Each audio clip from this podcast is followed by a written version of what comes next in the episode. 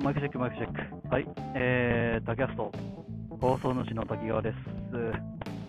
えー、2020年7月31日金曜日、えー、17時47分、えー、帰りの部というところで、えー、この毎朝タキャストは、えー、私、滝、放送主滝、タキャストの放送主滝川が、えー、まあ、道中というか、えー、私の家と、えー、学校の、まあ、通学路ですね、をバイクで通学していますが、えー、その間で、えー、起こった出来事だったり、えー、まあ、不思議に思ったことだったり、えー、ちょっと考えついた、まあ、ジャストアイデア的なところをね、えー、まあ、ちょっと記録しておこうという名の、えー、ボイスログになっております。えー、重い重いえっ、ー、とですね、まあ、本日学校に行って、で、よいしょ。まあ、よいしょ今から帰るんですけれども、えー、よいしょ、ちょっとね、プレゼントをいただきまして、まあ、どんなプレゼントかっていうと、えー、本のプレゼントをいただきまして、はい、まあ、プレゼントっていうか、俺が勝手にかっぱらってきたんですが、よいしょ、あまあ、まあ教授がね、えー、使い終わった本というか、まあ、もういらなくなった本、もうスキャンしてね、えー、スキャンで取り込んで PDF 化して、えーまあ、いらなくなった本っていうのを、まあ、僕はね、えちょうどいただきましてですね、よいしょ、そう、えー、私今、現状、あの、大量の本を、えー、カバンに詰め込んでですね、えー、帰宅しております。うん。えーまあ、それ以前の問題として、今日自分で持ってきて裁断する予定だった本がですね、えー、20冊ほどありまして、えー、それと比較して、えー、まあ、それも追加してかな、え追加して、え約、まあ、40冊か50冊ぐらいの本をですね、え私、バイクに積み込みまして、バイクというか自分の体にくくりつけましてですね、私、帰っています。二宮金次郎でもこんなことはしなかったでしょうか。はい。あというわけでですね、まあまあ、えー、値段にして約4万円ほどになりますか、えー、ざっと計算してですよ、あの本の平均価格を2000円と設定した上で、えー、まあ、台数、枚数を数えてどうのこうのすると約4万円以上の、えー、本をですね、え私、いただきまして、え何とかして帰持って帰っている状況です。よいしょ。えー、まあ、あの、なんとかして持って帰っているんですが、実にあの身の危険を感じています。というわけで、今回は、えー、マイハスタキャストですが、えー、私が無事に帰れるかどうかというところの、えー、ライフログ的なね、ダイイングメッセージになるかもしれないという放送でございます。ああ、勘弁してくれよ。こういう時ね、あのオフロードっていうのはね、積載性というか、あの腹回りにですね、すごいスペースができるので、すごくこういう積載性を、まあ、追加で即席で作るにはすごく、すごく、えー、まあ、楽な、えー、車両ですよね。あのネイキッドだとかだとね、こうもいかないんですよ。うん、だって僕は今、カバンを3つ抱えてるわけです。ショルダーバッグを3つ抱えてます。後ろには、えー、20リッターのアタッシェ、横には、えー、4リッターか5リッターほどの、えー、まあ、ボストンバボストンじゃないわ、えー、メッセンジャーバッグ。で、前には、えー、20リッターか30リッターの、えー、まあ、メッセンジャーバッグというところで、はい、容量にして、まあ、おそらく60リッターか70リッターほどのものをね、今、えー、体にくくりつけて、えー、入っていまえー、走っています。まあ、軽い子供用プールだったら水いっぱいにできるね、えー、ぐらいの容量ですね。まあ、おそらくは。おそらくは。まあまあいけるでしょう。こう、1人か2人用ぐらいのちっちゃい、えー、子供用プールでしたら、おそらくこれで水をね、えー、満杯にできる量だと思います。で、その満帆にできる量のバッグをですね、今満帆にして、僕は今はね、本で満帆にして帰ってるわけです。えー、いやー、もう本当にね、バイクに着くまでが苦行でした。苦行つうか、よくたどり着いたなというふうに思います。うん、よく頑張った俺。さすが 4,、えー、4万円の重み。うん。学生の私としてはそういう、そんなもんね、あの、宝の山です。っていうんでね、多少あの自分の身を犠牲にしてでも、はいえー、手に入れなければいけないトレジャーだったというわけでですね、今、こうやって無理やり持って帰っておりますが、いやー、ほんとね、キャンスナップ様々ですわ。IX1500 という機種を私購入いたしまして、で、まあね、本当にね、本棚がないっていうのはね、実に、えー、悲しいもんだよね。うん。やっぱりさ、あ、やっぱり本棚が今いっぱいだからやめておこうっていうね、うん、ものがあるんですよ。うん、そういう本との出会いっていうものを自分で妨げてしまっているという部分がやっぱりあったので、やはりね、スキャンスナップ様々でございます。裁断機がないの、えー、あれだかな。買えねえんだな。でしかも、あの何を隠そう、学校の裁断機がですね、だいたい1.5センチほどの厚みが限界なんですね。まあ、何が言いたいかというとですね、1.5センチ以上の方になってくると、裁断、真ん中でパカッと割るとか、3つぐらいにパカッと割るとかっていうのが必要になってくる。まあ、ワン工程必要になります。うん、まあ、しょうがないよね。あと、裁断してて思ったのがですね、例えばこう、なんだろうな、えー、ライトノベル等で、そう、刺身がね、えー、っと、なんだろう、こう、なんか、えー、開くタイプの挿絵があると思うんですよ。こう、引っ張ったらね、伸びるタイプのね、等身大ポスターとかそういうんじゃないですか。はい。えー、ガソリンスタンドに着きました。ちょっとガソリンを給油します。今日ちょっと、えー、和歌山に帰る予定があるので、今のうちにガソリンは満タンにしておきたい。ようん。っていうので、まあ、そういう、あ、このターボリンタンクってタンクバッグの今いいところとして考えたのが、タンクバッグって基本的につけっぱなしですよね。あタンクカバーになるっていうところが今、確かにこれはいいところの一つ目として上がったなっていう感じがします。まあ、それはいいか。えー、っとですね、何の話だ？えー、まあ、その本との出会い、えー、裁断をしなくちゃいけない、え、分割しなくちゃいけないっていう話かな、え分割しなくちゃいけないというのがあるんですが、まあ、それを差し引いたとしても、スキャンするときにあの裁断機を自分で買わなくていいっていうのはね、え非常に素晴らしいものです。といっても、まあえ俺が学生のうち、かつ学生のうちだけなんですかね。よ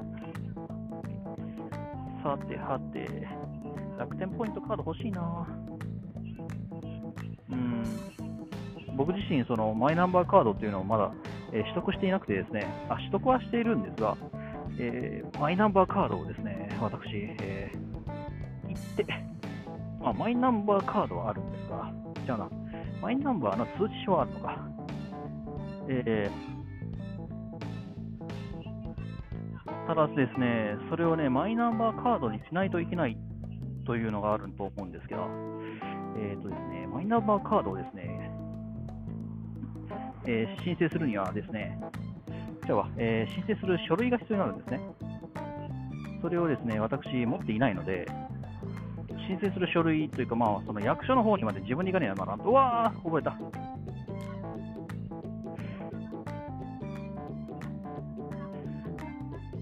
毎度思うんですがね、あの、車用に作ってるのかな、そういえば、えー、ガソリンスタンドのこういう、えー、挿入口っていうのは。いかんせんね、止まるのが早いんですよ。止まるのがね、異様に早いんですよ。あの自動で止まると思うんですけれども、で入れるのともいから、俺たちこうやってね、こう、適当にちょちょっとずつ継ぎ足さないといけないっていうね、ただね、これ正直、えー、まあ、えー、あまり推奨されていないものなので、うん、皆様はあまりやらない方がいいのかな？よよし。よえー、っと、財布は今入った。で、今、ここに、えー、アタッシェはちゃんとある。で、タンクバッグをちょっとばかし、元の場所にずらして、で、こいつを前に積んで、私を後ろにまたずらして、ですね。はい、OK です。ああ、やっぱ荷物が多いとね、しんどいや。ただね、こういう荷物が多くてっていう二重苦、三重苦を楽しむっていうのが、まあ、正直その不自由を楽しむっていうのがさ、まあ、バイクの醍醐味でもうあったりするわけですよ。だってそうでしょ？わざわざさ、こんな草厚いもの、中でさ、草厚いもの着てさ、で草厚いものを足の下、もしくは股の間に挟んでさ、走るんだよ。うん、それは 物好きじゃないよね。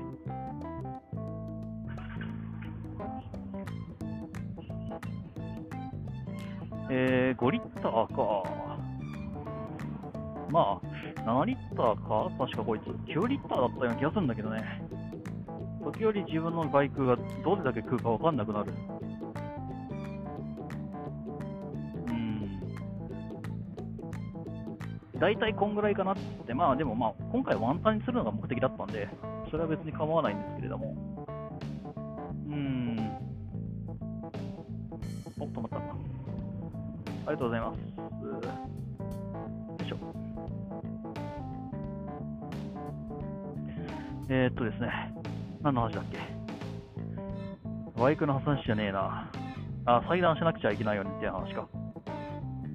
うん、で、まあ、それはね、カッターを使えばできるんですよ。あの、一応言っておきますが、自炊しようかなっていう人に関して、えーまあ、切れるハッタカッター、まあ、普通のね、あの手で切るタイプのあのカッターと、えーまあ、カッター用のマット、そして、えー大きめの定規、まあ、大きくて、できれば分厚い方がいいですね。の、えー定規っていうのは必須です。うん。先ほども言った通り、あの自分の裁断機、買ったね、えー裁断機では、えーちょっと厚みがね、えちょっと太すぎてちょっと無理だと。いうんであれば、その、え今言ったものを使って、え3つに分解する、もしくは2つに分割するっていうのが必要になってきますし、えまあ、ライトノベル等でそういうね、えーみえー開い伸ばして、開いて伸ばすタイプのね、ポスターとかあるじゃないですか。ああいうのがですね、入っている、ああいう挿絵が入っているライトノベル等もあるわけですよ。うん。姿見とかね、あの、例えばこう、抱き枕カバー的なそういうものをイラストを、うん、書いてあるような雑誌等をやるときって、あの、そのまんまやっちゃうとですね、その部分もね、切っちゃうんで、一旦僕たちは、えーその部分だけを伸ばして裁断しなくちゃいけない。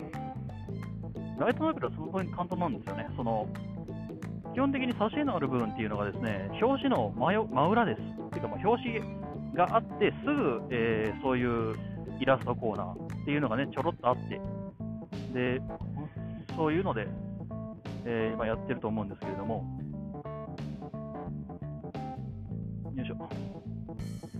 いやー、今、モトブロガーさんかな？うん、初めて見たな。まあ、多分 RS 大使に行くんだと思うんだけど。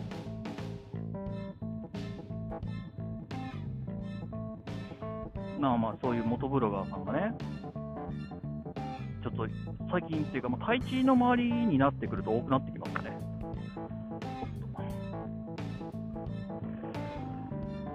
じゃあ、なんでもって、まあまあ、そういうのがあるんで、ライトノベルはね、まだそういうのが簡単に裁断できるんですけど、うん、ああいう、まあ、ジャンプとかね、サンデーとか、そういう、こう、雑誌等になってくるとね、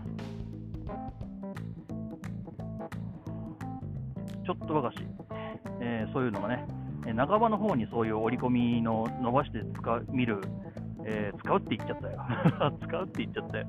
伸ばしてみる、まあ、使うっちゃ使うか。うん、伸ばして使うポスター、うん、壁にかけ立てかけたりするときにね、使うって言いますから。うん、が、えーとですねえー入ってるんで、切るときは結構注意しなくちゃいけないんですよね。まあまあそういうこともあり、ちょっといろいろとね、え注意を払って裁断を行ったわけですよ。あちなみに、えー今日もらったその、えー書籍類ですね、4万円、約4万円ほどの価値は、価値というか、まあ、値段はするであろう、えー書籍群はですね、もうすでに教授がね、えー裁断済みだったんで、はい、私の方は全然そういうことをせずに、え楽に手に入れることができました。こういうのってまあ、あれですよね、えー、学校に、研究室に行ってるやつの特権ですよね。まあ、研究室に行ったとしても、裁断済みの書籍を持って帰ってスキャンできるやつがどれだけいるかどうかっていう話になってくるんですけど、あの、スキャンスナップ、えー、モバイル、そして、えー、まあ、あれかな、据え置き型あると思うんですが、できればね、まず据え置き型を買う。うん。まず据え置き型を買う。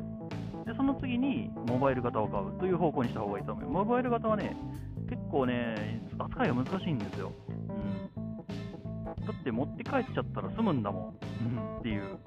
例えばその場で書籍っていう、えー、書籍もしくは書類をですね、PDF にして、で、急ぎでちょっとどこかに送らなきゃいけないよねっていう類の、えー、ものでないと、例えば学校の授業でこの書類をもらいましたって言ったところで、持って帰ってしまえばですね、えー、もう別にそれでいいわけですよ。つまり、据え置き型一つで事足りるわけです。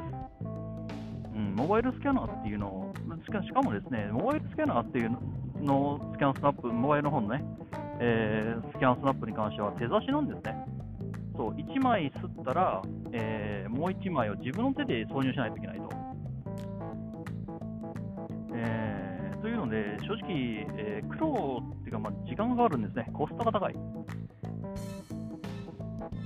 時間のコストがね。えー、でその点、スキャンスナップっていうのは、まあまあ、あのある程度までいってしまったら、まあ、あのガサッとこう、もう、スキャンスナップのところに放り込め、あのトレイのところに放り込めばいいので、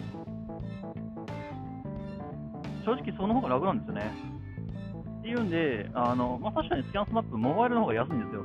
2万円ほど。ただ、スキャンスナップを初めて買うんであったら、モバイルではなくて、普通のあのスキャンスナップの1500をね、IX1500 を買うことをお勧めします。はい。でついでに裁断機もね。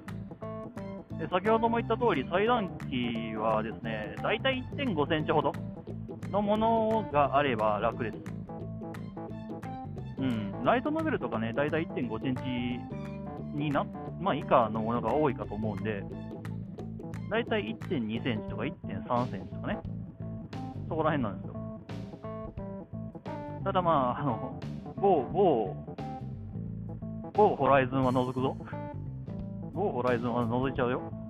うん、っていうんでね、あの最短距離は1.5センチ、あの、僕が買おうとしているやつの型式を、まあ教え研究室と同じものなんですけど、まあ、正直、あのここね、尺なんですよね、研究室と同じものを買うっていうのがね。ただね、研究室にあるものイコール自分が使ってるもんなんで、もともと逆に言ってしまうとね。つまり使い慣れたものを買うってなってくると研究室のものが増えていくっていうのは仕方がないところなんですよ。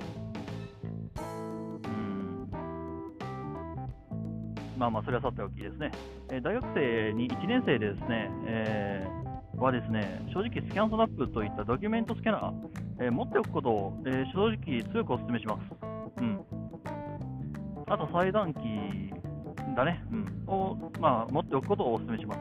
え合計で6万円はいかないはずです。うん。ちょっとね、アルバイトして、で、ちょっとつぎ込んで、スキャン、えスナップ、そうですね、えー、と、あとクラウド系、クラウドのデータサービスかな。ドロップボックス、もし、あでも俺らの学校だと G Suite っていうか、まあ、Google ドライブが、まあ、いくらでも使い放題なんで、まあ、それはいいか。はい。えー、ということを考えると、まあ、一応うちの大学で入って、で、お金が今のところ10万円、その給付金10万円ぐらいあるよね。って考えると、まあ、まずパソコンは買わにはならんでね。うん、で、俺が、もし俺がそうそうだな、考えるなら、もし俺がね、そういう、あ、でも、今は対面式じゃないから、紙のドキュメントなんてもらわないんだよね。そうか、全部全部もう本当に、えー、対面式じゃないとね、対面式はね、っていうかまあ、俺が1年、2年、3年だったところはですね、紙で渡される書類、書類で渡される、まあ、そういうね、えー、授業系のものが多かったんですよ。というので、正直な話、えー、1年、2年、俺がね、まあ、言ってしまった2、3年前、コロナ発生前は、ドキュメントスキャナーを買っておくことを強く強く強くお勧めしたわけですが、うーん、今はね、どうだろう。まあ、ネット環境が自分で確保できているなら、クロームブックか。で、ネット環境もほんまなんもねえんすよ、つうんだったら、まあ、えー、10万円だろ ?10 万円ででどういう初期デッキを作るのかっていうお話を今考えてるんだが、10万円でどうやって初期デッキ組もうかな？えー、っと、100GB のプリペイドデータ SIM で、モバイル Wi-Fi ルーター中古で、おそらく3万円ぐらいですよ。うん。100ギガ、月100ギガね。うん。ただね、いや、まあいいわ。えー、それはまあ買った後の楽しお楽しみでもないな。あの、150ギガバイトって書いて、契約って書いて、月150ギガバイトって書いてあったとしても、えー、実は日は5ギガ、日は5ギガ。で、えー、月実は150って書いてるけど、120ギガ、110ギガぐらいしか使えねえぜっていう、えー、プリペイド SIM があったりするので、そこら辺はね、あのまあ、Amazon 等で買うと思うんですけど、評判の方はき,、えー、きちんと見て、えー、不穏な、えキーワードがあったら、まあ、ちょっとね、質問カスタマーセンターに等に、え問いかけるということをした方がいいかもしれませんね。僕はそれでですね、150ギガのプリペイド SIM を買ったけれども、120ギガぐらいしか使えなかったという経験があるので、えー、まあ、一応そこら辺に関してはカスタマーセンターと、あと Amazon の方に、まあ、レビューを書いたりはしています。うん、気をつけようね、みんなね。詐欺とは言わないけれども、途中までうまく使えてたけど、最後の方全然あかんやんけ、これっていうね、ことがね、あったりするんですよ。そういうものがね、あったりするんです。おちょっとこれ入れてもらおうかな。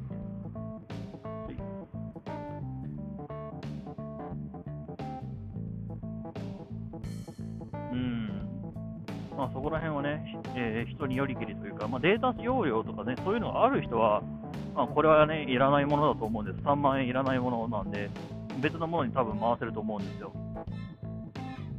うん。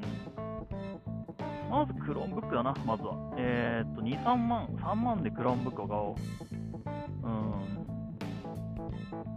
3万円でクローンブックを買った。よし、次。えー、スキャンスナップ、今はいらないな。そうだな、あの1年前の今2年生の人に言うんだとスキャンスナップを強くお勧めしたいんだが、今はもう授業のやつとかも全部データで送られてくるから、てかなんでそもそも早くデータにしなかったんだよって話があるんだけど、紙いらねえだろってあったりするんですけど、あのね、この学校ね、時折ね、授業によって、えー、今までやってきたノートを提出してください、手書きのノートを提出してくださいっていうのがね、あったりするんですよ。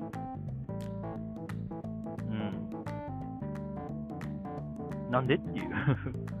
な。なんで、それ、え、えー、と？っていう、まあ、手書きだじゃないと覚えないよねっていうのも、まあ、その人のね、えー、論なんだし、そのまあ、否定はしたしたくないんだよな、俺も。手書きは別に悪い悪いものだと思ってないから、うん、ただ否定はしないけれども、だったら別に手書きの PDF データを持ってりゃいいんですよね。っていう話。なんでわざわざ紙媒体に限定するのかっていう。まあ、あの手書きだとですね、あのコピーペーストができないんで、正直、まあ、あの例えばね、えー、全然授業受けてねえけど、他のやつのノートもらってコ、ノートっていうか、まあそのえー、書いてたメモをコピーして、で、勉強したら、単位取れちゃうんですよね、この学校って。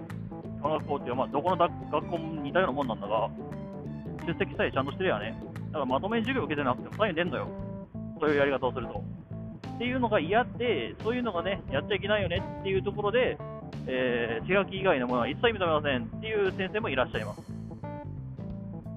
うん、ただまあ、今現状、このコロナ禍コロナ禍では、そういったことも言ってらんないんで、スキャナーをね、買うのは正直、あの購入する、えー、ランキングからはね、2、3個落ちたね、そう考えると。俺はね、自分の家の書籍って言ったりっていうか、まあ、自分の部屋がすごい狭いんですよ。住んでる今部屋がね。っていうんで、本欲しいなって思った時に、置く場所がねえなってんで、ちょっとそれを処理するために買ったわけですが、ああ、そうだな。そう考えるとスキャンスナップっていうのは、あまり買うのを今のところはお勧めしないのか。うん。すごいな。まあ、逆にね、その、会社の人とかは絶対買うはずなんですよ。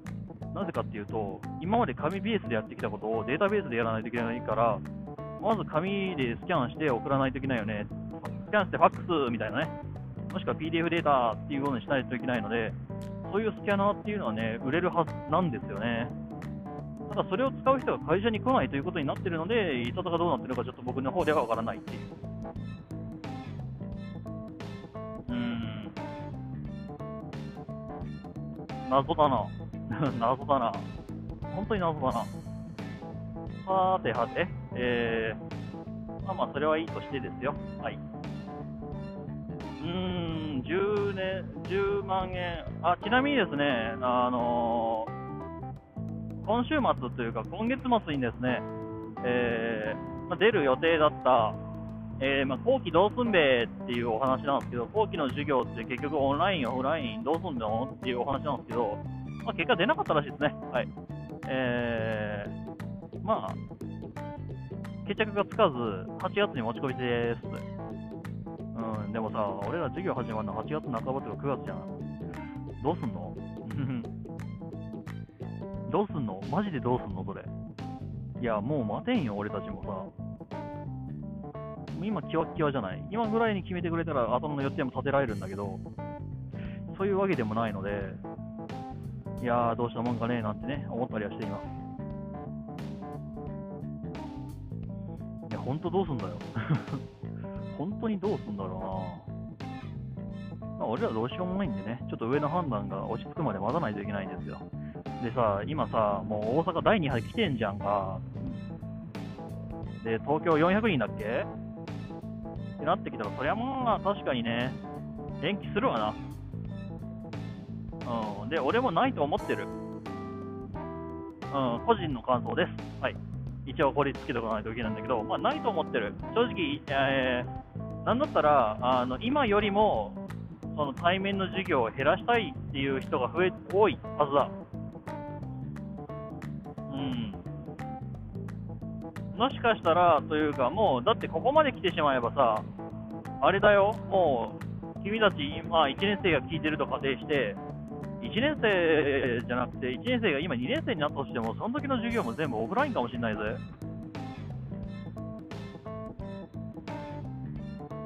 うん。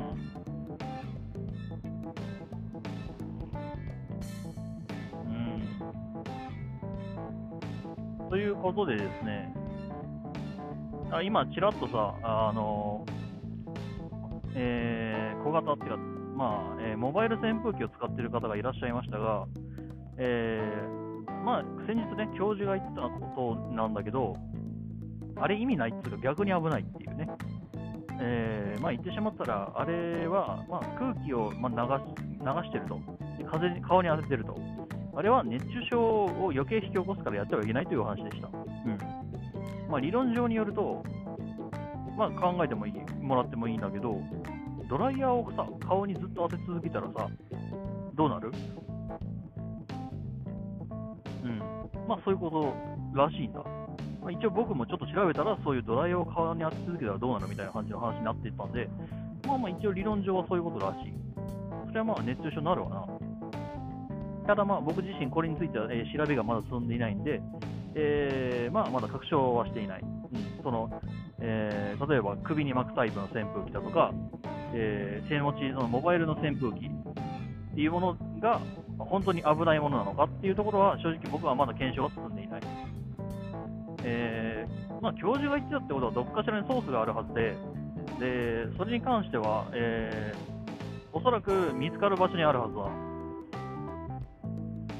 うん、というんで、まだ調べが進んでいないのでね、えー、まあ、そこら辺の情報が欲しい人はまだちょっと待ってもらうことになるんだけど、うん、ただ、そのそういうその理屈でいくとよ、そのドライヤーを当て続ける、顔に当て続けることと一緒だっていう理屈からいくと、ミストタイプ、例えばさ、えー、霧吹きみたいなのがさ、扇風機の真ん中についてて、でちょっとね、ひんやりした、まあ、湿気の多い風っていうものを送ってくるってなってくるとどうなるんだろうね。うん。気化熱も加えるとどうなるんだろう。そこに関してはね、全くまだ分かっていないので、えまあ、えー、ちょっとね、ご期待くださいということ、えー、お待ちください。よいしょ。86だ。赤い86だぞ。すげえ、ウィンカー、今まだ閉じてるけど、あパカって開くとこ見たいな。赤い、赤い86だ。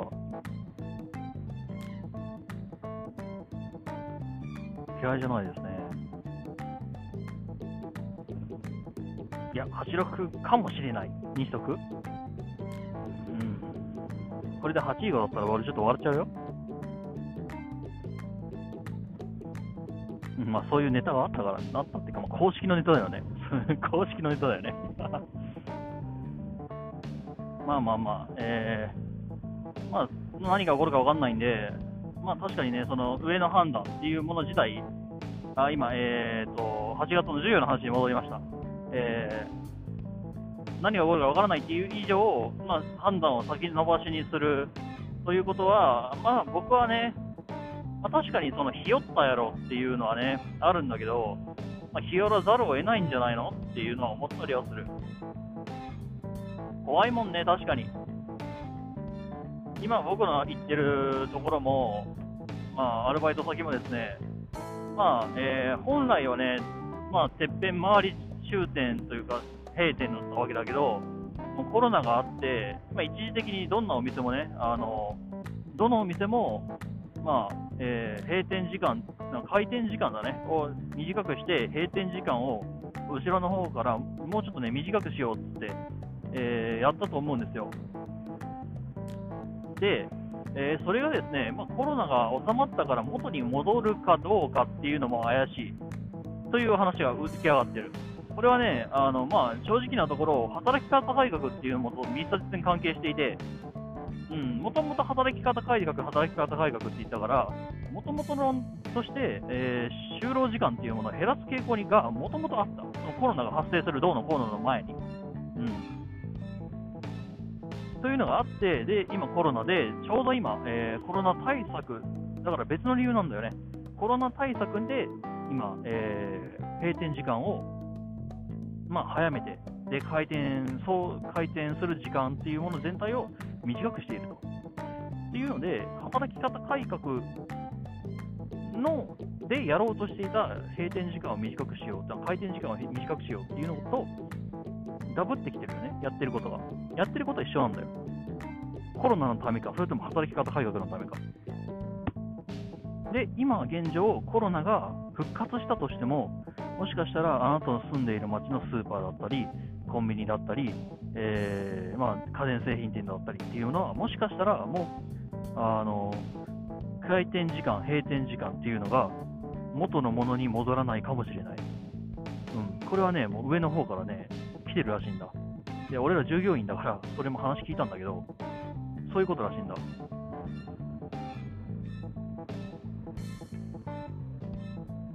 うんまあまあ、実際にはどうするとかね、あのやっぱりね、企業としても痛いらしいんだよ。痛いというか、まあ、あの収入的な面でね、痛い痛いところはあるんだけど、ただまあそういうスーパーとかってさ、閉店時間を短くしてるの、開店時間はそんなにそんなに変わってないところも多いと思うんだけど、あの夜の時間をね短くしてるんだ。で、なぜかというと、やっぱりね、夜中ってね、まあ、変な人来るんだよね。で今朝も言ったんだけどさ、まあ、変な人が多いっていうのと、あと、まあ、酔っ払いだよね。マスクもつけねえ酔っ払いっていうのが、ね、やっぱり多くて、その理由、そういうのもあって、まあ、夜中っていうのは基本的にすごく危険な時間帯になってるんだ、夜中のスーパーっていうのは。うん。っていうので、まあ、その夜中のスーパーっていうものの時間帯っていうのを減らしていくっていうのが、まあ、今後必要だろうというところで、もともとそのコロナでそういうそういう危険性を減らしていくために、えーまあ、短くしていた。が、まあ、ちょうどいいんで、働き方改革もあるし、あまあ、ついでにそのままいっちゃうっていうお話になっているっていうのが、まあえー、僕が言いたいことをサクッと求めるとこうなるかな。うん。そう、だからね、やっぱり元に戻らないところもあるんじゃないかな。僕が働いてるところはもう元に戻らないというお話だった。コロナが収束したとしても。まあ、ある意味、このコロナっていうのは、そういう働き方改革に一番マッチしてるんだよね。まあ、マッチしてしまったというのが正しいんだろうけども、長時間働いてはいけない。長時間人と会ってはいけない。で、リモートワークだ。ある意味、これ、すごくちょうどいいタイミングできたなっていう、できすぎじゃねえかっていうぐらいいいタイミングできたなっていうのは、今更ながら思ってはいる。まあ、それで苦しんでる人がね、何百万人もいるんだから、喜んじゃいけないんだけどな。ただまあ、これでノウハウが溜まっていくとですね、まあまあ、どうえりゃことになるんでしょうね。はてさて、えー、何の話をしてたのかなえー、バイクの話か。そうだな、バイクの話をしていたな。まあちょっとね、今、本が大量にあってですねいや、笑えないぐらいに本があるのよ。今、俺の体中に、体中に。うん、まあね、まあ本の断捨離というやつだなっていうふうに思ったんだけど、本の断捨離って別なその物質的な本をデータ的な本にするんじゃなくて、あの読むもん、読む、読まねえよ決めて、データにしろ、まあ、言ってしまったら情報量一緒じゃん。本の、で本のものを、えー、まあ、例えば PDF にしたとしようよ。俺らに入ってくる情報量一緒じゃないか。だからね、あの実質的には変わってないんですよね。そう、あの体積的にちょっとあの変わっちゃっただけで、体積が本当にこう、まあ、なんだ、まあ、例えば USB ファイル、USB メモリに、えー、その本を放り込んだとしようよ。そしたら、まあまあ、確かにね、えー、すごい体積的には短くなるよ。本棚本棚いっぱいに積まれていた本が、一つの USB ファイルの中にキュッと収まるんだけど、うんなじゃあそうなった時に読むかいっていうね。結局無駄になるんだったらない方がいいよねって、それすらも捨ててしまうのが断捨離というものなので、うん。で、しかもさ、しかもさ、これは全然別の話なんだけど、今日もらった本の中にね、持ってる本が何冊か入ってたんだよね。っていうかまあ、その、買ってしまった本が入ってたん。でも、勝間さんのね、ネオライフハックっていう本なんだけど、うん、俺買っちゃってたのよね。で、今日、今日もらっちゃったから、本がダブっちゃったのよ。まあ、返品するんだけど、返品するんだけど。いらねえなーっていう。うん、あとまあ、スキャンを始めて分かったこととして、やっぱ見漫画とかだと、やっぱ見開きで見たいものが多いよね。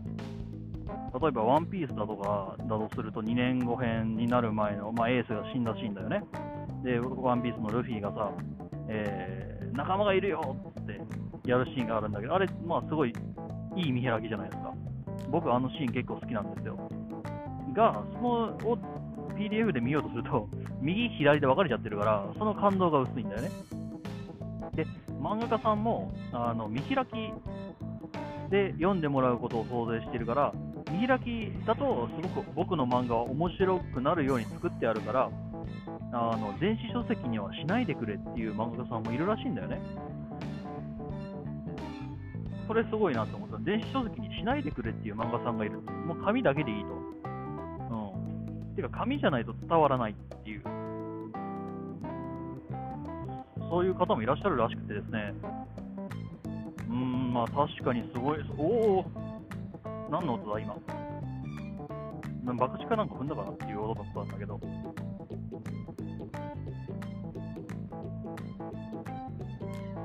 うん。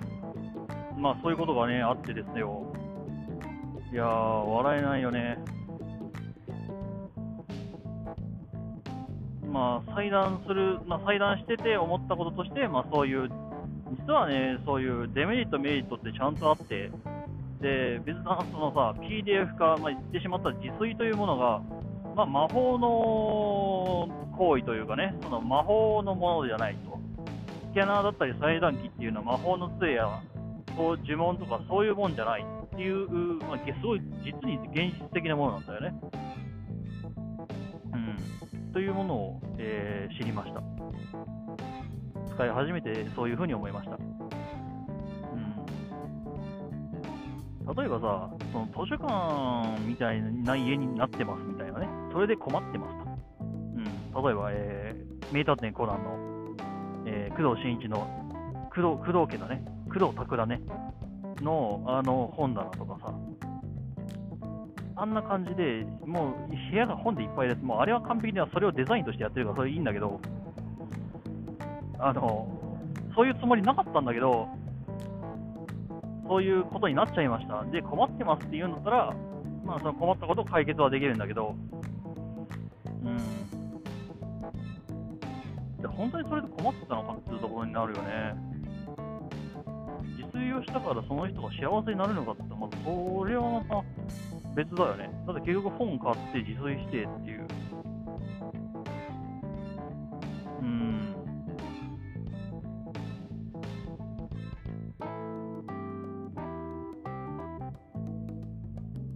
言ってしまうとその人個人のデータレイクっていうかデータベースを作ってるわけでしょ？あ本っていうのは基本的にそんなもんなんだけど、頭の中のデータベースを増やしていくだけなんだけど、うーん、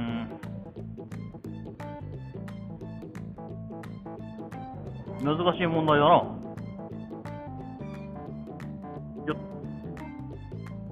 まあ、正直なところを言うと、うん、俺は全部自分の今、じゃあ本棚にある本を全て自炊してしまったとして、それから先の楽しみ方ってあるのか？結局のところさ、まあ、すごい、自炊すごい、自炊すごいと、あの、あんだけあった本がキュッてまとまるって言って、ただの PDF スキャナーとまあ裁断機なわけで、うん、まあ、ただ、まあ、俺の楽しみ方っていうのは一個だけあって、まあ、何かっていうと、まあ、古本屋さんに行くんですよね。うん、あの、まともな本俺、お金なくて買えないから、ブックオフとかそういう古本屋さんに行って、で、まあ、スキップしながら、こう、なんか背表紙だけでね、見てね、背表紙だけで、あ、この本良さそうだなとか、タイトルだけでこの本良さそうだなっていうのをバラバラバラっと買って、で、それ家で読む。で、まあ、ブック、おわブックオフってなってくると、えー、何時か、なんか上から帰ってきたぞ。あーあー、いきなり耐えてきたな。くりした。あー、もろにかぶった。あの、今、京橋駅の、まあ、言ってしまったら、京橋駅の、まあ、線路がね、まあ、なってると思うんだけど、そこから水がね、降ってきてですね、えーもろにぶち当たりました。あー、気づかんかった。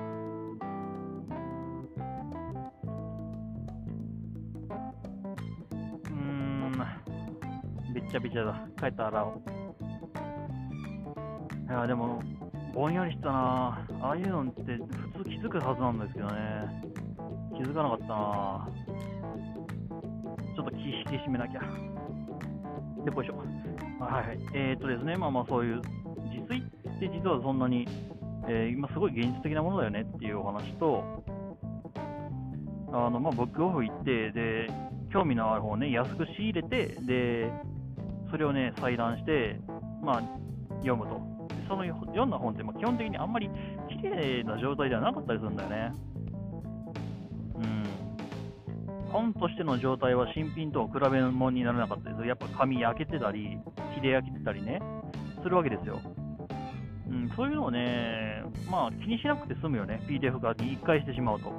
まあ、その PDF にしたときになんかちょっと黄ばんでんなとかさ、あるよ。そういうのはあるんだけど、こう、そういうのをね、えー気にせずに買えるよね。うん。っていうんで、僕は結構そういうの好きだったりします。で、しかもスキャンすることによって、まあ、その部屋を圧迫しないと。うん。そのブックオフとかで買った本が、まあ、部屋を圧迫しないんで、結構まあ、おー、おー、怖かったな。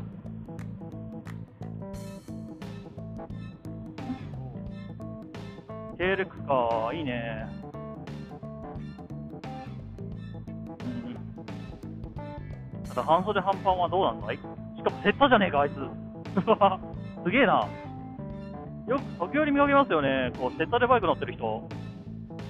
うん。チャレンジ精神は正直僕はすごいなって思うんですけど。最、でも気持ちいいんだろうな。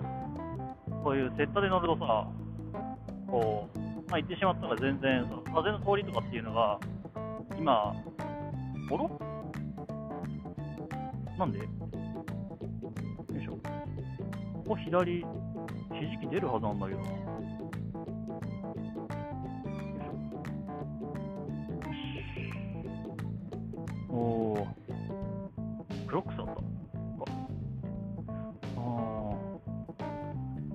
しいな。ここいつも右、信号赤になったらひじき出るんだかね。うん。まあいいや。今日の夜、ちょっと和歌山に帰るんでね。そこら辺、ちょっとやっておきたいんだよね。うん。もらった方を裁断するのが先かないや、ちょっとワークマン行って、オイルの処理ボックス買って、まずオイル交換か。ちょっとね、きな臭いというか。で、まあ、安めのオイル買って、で、和歌山帰って、で、和歌山でもう一回オイル交換するか。うん、ちょっとね、は長く走りすぎだな。2、3000キロは走っちゃってるよ。放物油なのに。あまりいいオイルじゃないんで、基本的に2000キロか1000キロか2000キロで交換していたんですが、うーん、まあいいか。あと、え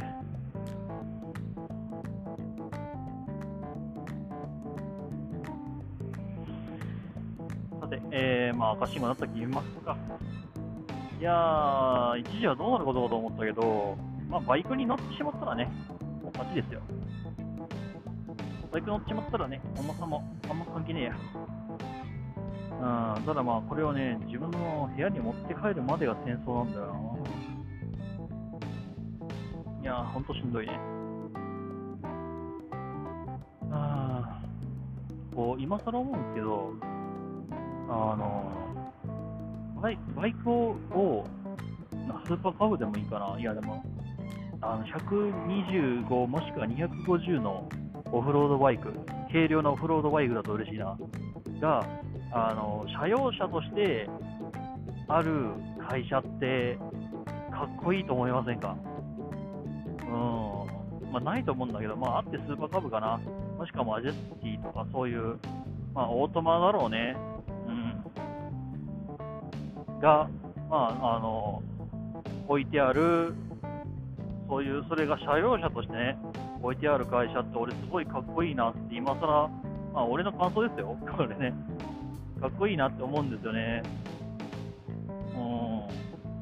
軽量なオフローダーがね、い一体あるっていうのは。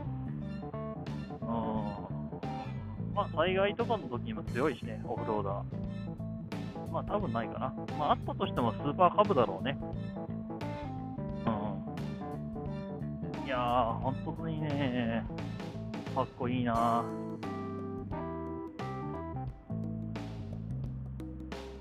どうなんだろうな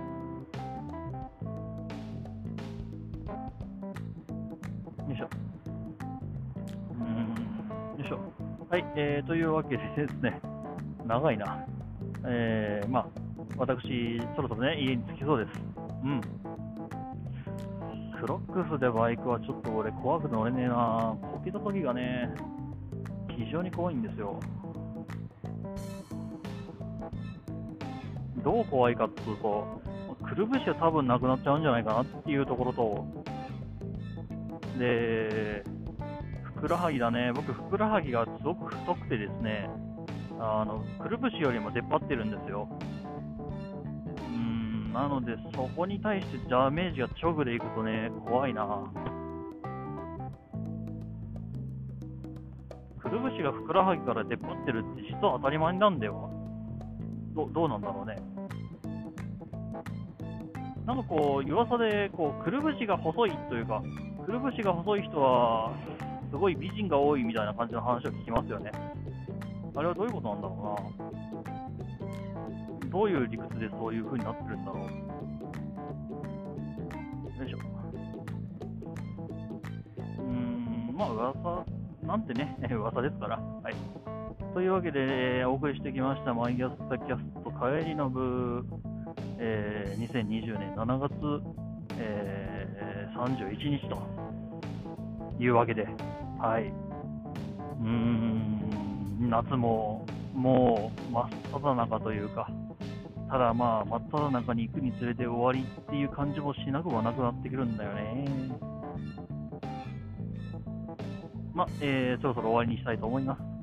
えー、まあ、ツイートパンブラやってますんで、よければ、えー、そちらの方、えー、フォローの方よろしくお願いします。で、えまあね、このポッドキャストも面白ければ、えまあ、キャスキャストもやってます、というポッドキャストもやってますね。はい、えどちらもサブスクの方よろしくお願いします。なんだったら感想メールとか感想文とかあってもいいな、面白いいなと思うか、欲しいな、欲しいなとは言ったけど、ああ、バイクから降りなきゃなんないのか。よし。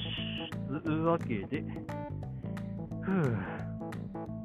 はい、えー、じゃあそろそろ終わりましょうかね。よいしょ。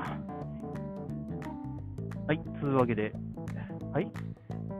ああ、忘れ物を忘れたわ。まあね。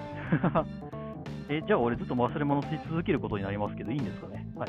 というわけで、えー、 tacast、えーえー、終了になります。はい。えー、ご視聴いただきありがとうございました。ではでは、えー、またそのうちお会いしましょう。